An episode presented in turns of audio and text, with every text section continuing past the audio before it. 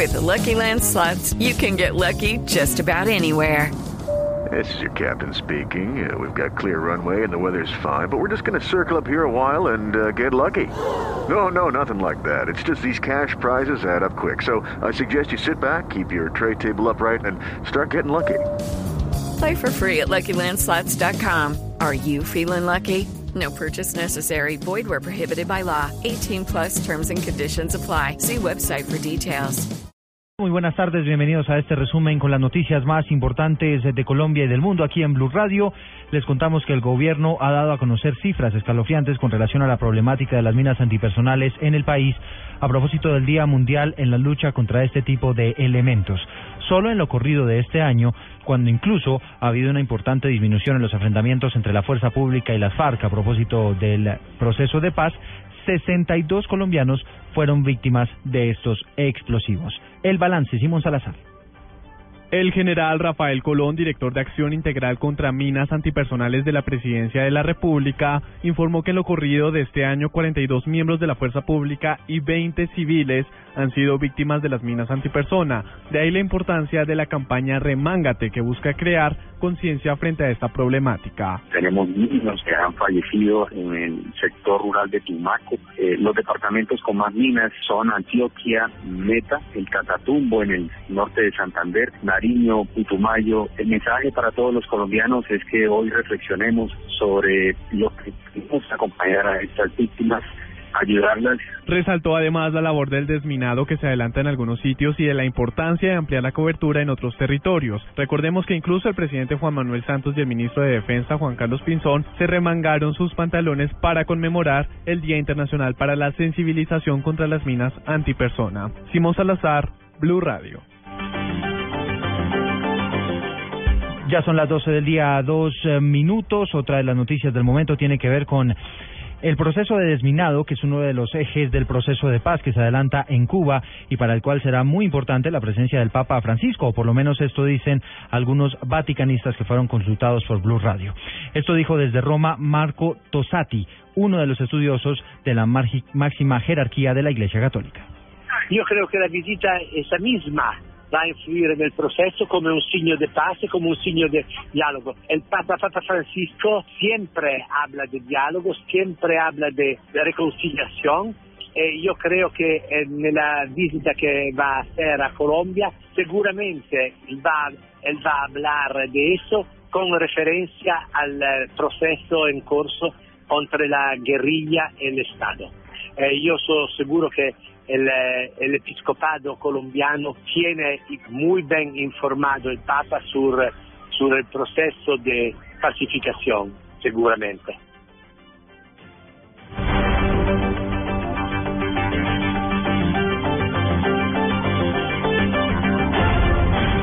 12 del día, tres minutos, las víctimas de esta problemática narraron lo que es esa, esta dura experiencia y lo duro que es vivir con algún tipo de discapacidad por las minas antipersonales en el país. Por supuesto, también haciendo la invitación a todos los colombianos para que en esta jornada se remanguen una de sus botas y expresen solidaridad con todas aquellas personas que han sido víctimas de este flagelo. Ruiz cumplía su labor como soldado profesional del ejército en la vereda La Reforma de la Serranía La Macarena en el Meta. Sin embargo, sus años de servicio al país terminaron en el 2008 con la mutilación de una de sus piernas al pisar una mina antipersonal. Que iba caminando, cuando yo coloqué el agua que iba caminando, pise la mina porque estamos en un, área donde hay una mina. Que no quiero que le pase lo que a mí me pasó a otras personas, al menos en el caso mío, porque el ejército nunca me ha desamparado, yo siempre estoy pensionado, pero a otras personas que pierden una pierna, que de pronto son el sustento de la familia y no quedan pensionados porque sé que eso es demandas y cuestiones de demanda y mientras tanto, si tienen hijos pequeños, pasan trabajo. En la región Caribe, entre 2014 y 2015, ya han sido desactivadas 28 minas antipersonales. De esas, por las que hoy Cane Ruiz se remanga el pantalón para enseñar no una pierna, sino una prótesis que le dejó el conflicto. En Barranquilla, Diana Comas, Blue Radio. Ahora son las 12 del día, cinco minutos. Otra de las noticias del día tiene que ver con la aparición en público del líder cubano Fidel Castro, quien se encontró con una colonia venezolana. El reporte de la información que se conoce hasta el momento, María Juliana Silva. Cubano Fidel Castro apareció públicamente el pasado lunes en un encuentro que sostuvo con varios venezolanos en la escuela Vilma Espín Guillois, ubicada cerca de su residencia en el oeste de La Habana. Así lo reseñó el diario oficial Granma. Se trató de un encuentro de hora y media que Castro sostuvo con 33 integrantes de una delegación venezolana que participará hasta el domingo en actividades políticas y sociales en la isla. Casual, inolvidable encuentro con Fidel, titula el diario, que además publicó una serie de fotografías en las que aparece Castro al interior de un vehículo vestido con un traje deportivo azul con blanco y gorra negra, saludando a cada uno de los jóvenes venezolanos, quienes según el diario se mostraron impresionados ante la lucidez del líder cubano, quien además está al tanto de los múltiples detalles de la realidad venezolana. Recordemos que las anteriores apariciones de Castro, también publicados por Granma, fueron el pasado 3 de febrero, cuando se conocieron las primeras fotografías de Castro durante su encuentro con un dirigente universitario cubano y luego en el mes de marzo, cuando el mismo diario publicó nuevas fotos en una reunión que sostuvo con los cinco espías cubanos que estuvieron detenidos en Estados Unidos. María Juliana Silva, Blue Radio. Ahora son las 12 del día, seis minutos. Hablamos de lo que está ocurriendo en las carreteras del país a propósito del plan retorno que ya empezaron a diseñar las autoridades, porque mucha gente, a pesar de que mañana se acaba este largo puente festivo, pues empezó a retornar a sus ciudades de origen desde hoy. Hay algunos accidentes de tránsito en Bogotá, Daniela Morales, que están dificultando el acceso y el ingreso de los vehículos a la capital del país. Eduardo, buenas tardes. Comenzamos con uno de los más graves que se registra a esta hora, es en la calle 73 a sur con 39, esto es al sur de Bogotá, donde una volqueta se quedó sin frenos, chocó con un bus, un colectivo y arrolló a un peatón. En este momento nos informan los organismos de emergencia que son tres los menores que se encuentran lesionados, la persona fallecida es una mujer eh, además de esto dos personas más heridas que serán trasladadas de inmediato a los centros asistenciales. Además de esto, en la avenida Ciudad de Cali, donde un eh, tráiler se desprendió de una mula y en este momento tiene obstaculizado el paso por esta vía. Se encuentran colapsadas las vías de Bogotá hacia el sur. El coronel Juan Francisco Peláez precisamente ha dicho que para mitigar todos estos impactos se habilitarán un contraflujo y también una vía de Transmilenio hemos implementado un carril en, contraflujo. De igual manera se implementará un carril contra milenio para de una u otra manera agilizar el ingreso a la ciudad de Bogotá. O sencillamente también estamos habilitando por el sector del Altico para tomar hacia Mondoñedo por el ramal y salir al Alto Mondoñedo y terminar entrando a Bogotá por la calle 3 o por la calle 80 a nivel nacional, Eduardo, es importante decirle a los viajeros que en este momento hay dos restricciones. El primero es en Melgar, Bogotá, a la altura de la variante, donde por un derrumbe hay paso reducido y por esto se habilitarán unos contraflujos por parte de la Policía de Tránsito. Además de esto, en el Alto de, Canecas, en el kilómetro 44, donde se perdió un carril debido a las fuertes lluvias y se habilitará un contraflujo para entrar por el peaje de Chinauta. También la restricción de vehículos de carga en la vía Ibagué-Calarcá, que empieza que empezó a las diez y media de la mañana y termina a las doce de la noche. Daniela Morales, Blue Radio. Son las doce del día, ocho minutos en Cali. El Consejo de Gestión de Riesgos está advirtiendo que en los próximos días se podrían presentar tormentas eléctricas, información que las autoridades quieren que tengan en cuenta los viajeros a la hora de emprender su viaje. Carolina Tascón.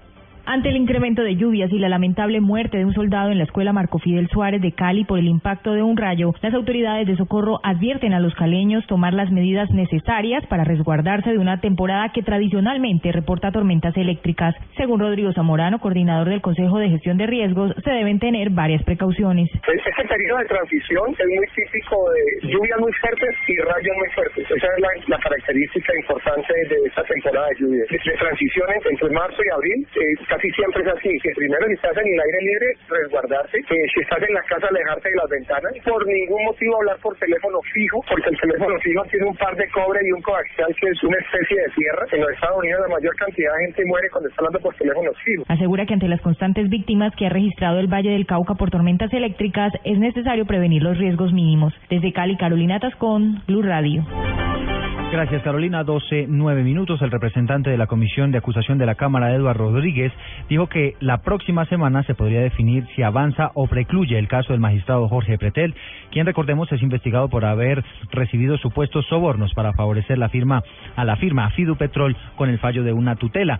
Recordemos además que Pretel está citado para este 9 de abril con el fin de que se cumpla la diligencia de indagatoria ante este organismo. Escuchemos al representante Rodríguez. La comisión y el representante investigador tienen que acusar o precluir a través de una resolución que será sustanciada en todo caso. Pero nosotros hemos pedido a la Comisión la mayor diligencia en este proceso, eh, de tal manera que yo no creo que más, en la próxima semana ya debe haber eh, una resolución o bien acusando o bien precluyendo en la misma comisión. El país necesita saber qué es lo que realmente está pasando con las altas cortes.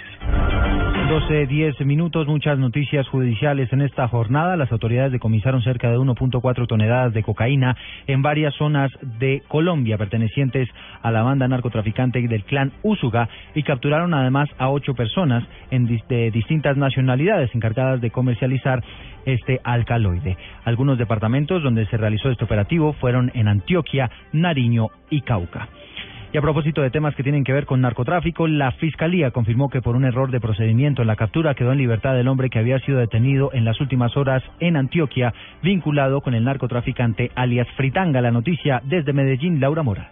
Una jueza de control de garantías del juzgado 54 penal municipal de Bogotá dejó en libertad por mal procedimiento en el momento de la captura a Oscar Ernesto de Gamboa, supuesto cómplice de lavado de activos de Camilo Torres Martínez, alias Fritanga, y quien había sido capturado el pasado miércoles santo en Río Negro, Antioquia. De acuerdo con la Fiscalía General de la Nación, el señor Ejas Gamboa sería el responsable de lavar activos para la banda criminal de alias Fritanga y de Miguel Ángel Pérez Córdoba, alias Kiko. Ambos fueron condenados a 20 años de prisión por el delito de narcotráfico. Se estima que el Hash Gamboa habría lavado cerca de 10 mil millones de pesos desde Panamá en los últimos años. Según la Fiscalía, se espera que este hombre pueda ser recapturado. En Medellín, Laura Mora, Blue Radio. Se conocen además detalles del procedimiento del CTI en el cual se encontraron restos humanos en la base militar de Campo Alegre en el Huila, en Neiva, está Edgar Donoso. Los restos fueron encontrados en el sector de la base militar del Cerro Chía, Vereda Buenavista, zona rural del municipio de Campo Alegre. Coronel Marceliano Caro, comandante del batallón Alta Montaña de la Novena Brigada. Nos encontrábamos ahí realizando unos trabajos de fortificaciones ahí de la, de la base y en una excavación se encontraron unos restos óseos. Eh, inmediatamente pues se procede a, informar a la fiscalía. Inmediatamente hace desplazamiento un personal ahí designado por el cuerpo técnico de investigación. Se encuentra ahí un cráneo se encuentran unos huesos ahí de, de, brazos. Eh, me dice que al parecer son restos de precolombinos, de al entierro que de pronto se habían hecho en tiempos atrás. Con los restos fueron encontrados básicas de barro y se hace el análisis respectivo de la época en la cual son los artículos y la osamenta, al parecer indígena, encontrada. En Neiva, Edgar Donoso, Blue Radio. 12 del día, 13 minutos. Hay varias noticias en del orden internacional. Los investigadores del accidente del avión MD-83 de Algeria Airlines, que recordemos se estrelló en Malí a mediados del año pasado, pues han entregado los primeros resultados. Según está diciendo este grupo de investigadores, no se activó el sistema anticongelante de las ondas de presión. Esto generó que se congelaran, por supuesto, todos los instrumentos de la aeronave y que luego se precipitara a tierra. Recordemos que este siniestro dejó 116 personas muertas. Y a propósito de aeronaves, nuevamente un avión de German Wings tuvo que aterrizar de manera forzosa en el aeropuerto de Stuttgart, en Alemania, luego de que se presentara una fuga de aceite. La aeronave estaba cubriendo la ruta entre Colonia, en Alemania, y Venecia, en Italia. Este es el segundo caso similar que ocurre en los últimos dos días con el fantasma que tiene German Wings por lo que ocurrió con el avión A320 que se estrelló intencionalmente por parte del copiloto en los Alpes franceses. 12 del día, 14 minutos. Cerramos con información deportiva. La noticia del momento tiene que ver con Carlo Ancelotti, el técnico del Real Madrid, que ha confirmado a James Rodríguez como titular en el partido de mañana entre el Real Madrid y el Granada. Más información de los colombianos en el mundo. Pablo Ríos. El Arsenal con David Ospina en el arco venció 4-1 al Liverpool por la fecha 31 de la liga inglesa. El Manchester United derrotó 3-1 al Aston Villa que tuvo a Carlos Sánchez en la formación titular. Falcao García entró al minuto 77 en lugar de Maruán Fellaini. En ese momento el Chelsea con Juan Guillermo Cuadrado como emergente recibe al Stoke City. Chelsea, Arsenal y Manchester United lideran la liga inglesa, los tres con colombianos a bordo. En Italia la Roma derrotó 1-0 al Napoli. Víctor Ibarbo ingresó al minuto 80 por el cuadro romano, mientras que Duan Zapata lo hizo al 70 67 por los visitantes. Freddy Guarín anotó el gol del Inter en la igualdad 1-1 con el Parma. Carlos Carbonero marcó su primer tanto con el Cesena en el empate 3-3 contra el Verona. Y Brian Perea estuvo en el banco de suplentes en la victoria del Lazio 3-1 sobre el Cagliari. Luis Fernando Muriel está jugando en este momento con la Sampdoria que visita a la Fiorentina. En España, Carlos Vaca anotó el segundo gol del Sevilla en el triunfo 2-0 contra el Athletic de Bilbao. Y por último, el técnico italiano Carlo Ancelotti confirmó la presencia de James Rodríguez en la alineación titular del Real Madrid para el partido de mañana contra el Granada. James está bien, eh, va a empezar el partido mañana, tiene una buena condición física. El colombiano reaparecerá después de dos meses por una lesión en el quinto metatarsiano de su pie derecho. Pablo Ríos González, Blue Radio.